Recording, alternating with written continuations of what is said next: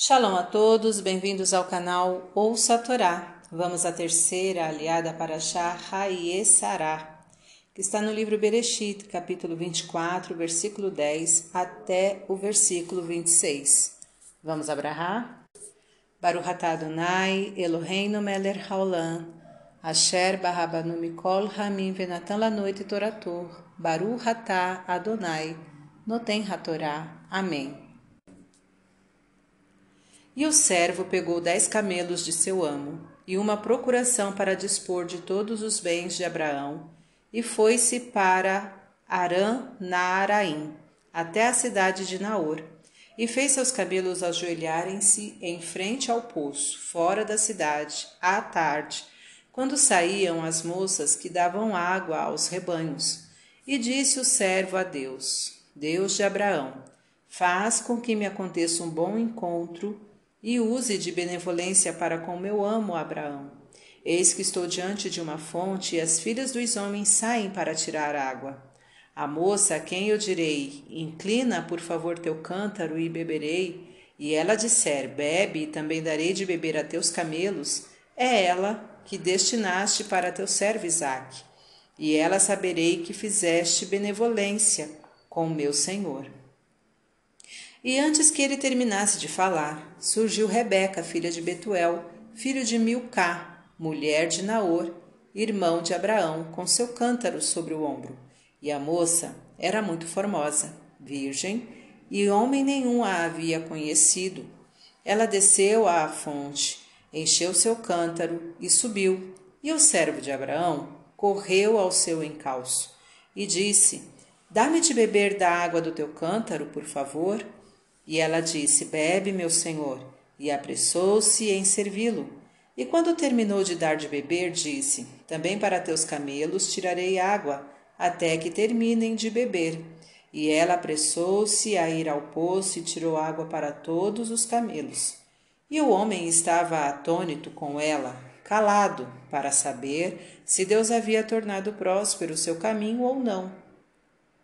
E quando os camelos terminaram de beber, o homem pegou um aro de ouro e duas pulseiras para dar a ela, e ele perguntou: Filha de quem és? Por favor, será que há lugar na casa de teu pai para nós pernoitarmos? E ela respondeu: Sou filha de Betuel, que é filho de Milcá e de Naor. Temos bastante palha e forragem e lugar para dormir muitas noites. E o homem ajoelhou-se e curvou-se a Deus. Amém. Baruch atah Adonai, Eloheinu melech haolam, asher natan lanu toratot toratemet, v'chaeu lanatah betocheinu, Baruch atah Adonai noten hatorá. Amém. Vamos aos comentários desta aliá?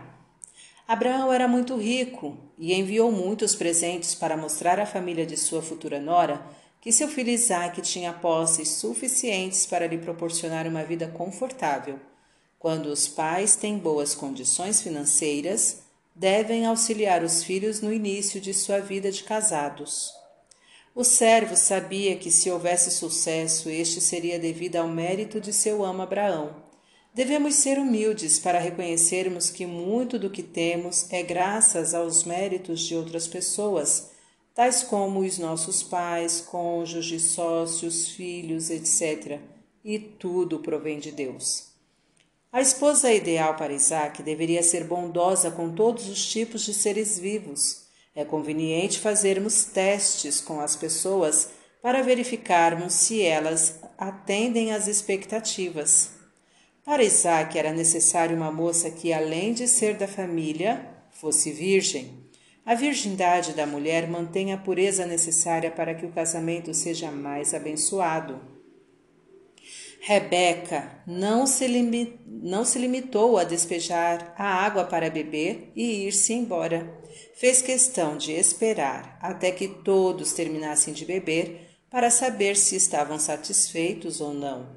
Quando fazemos um favor a alguém, devemos verificar se os resultados esperados foram alcançados. Tudo aquilo que o servo combinou com Deus para ser o sinal de que a moça era adequada estava acontecendo, a ponto de ser quase inacreditável. Quando a pessoa é merecedora, a resposta de Deus aos seus pedidos é surpreendente. A recompensa por um ato de bondade só deve ser dada quando este se completar. O servo reconheceu que tudo que estava correndo, ocorrendo até o momento era obra divina e agradeceu a Deus.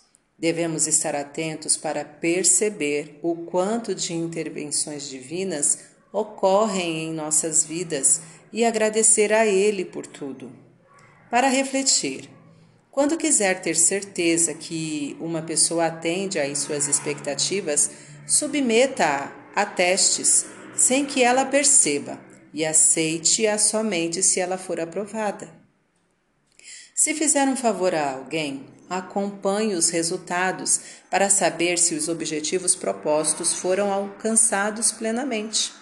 Ao escolher uma moça para casar, atente para que ela seja bondosa e prestativa para com qualquer tipo de ser vivo e, de preferência, virgem. Esteja atento a tudo que lhe acontece para perceber o quanto Deus o está ajudando e lhe agradeça por isso. Para exercitar, qual foi a ajuda mais recente que você obteve de Deus? Fim dos comentários. Tá gostando do conteúdo do canal? Então curta, comenta, compartilha se ainda não é inscrito, se inscreve, ativa o sininho e fica por dentro das novidades. Shalom a todos!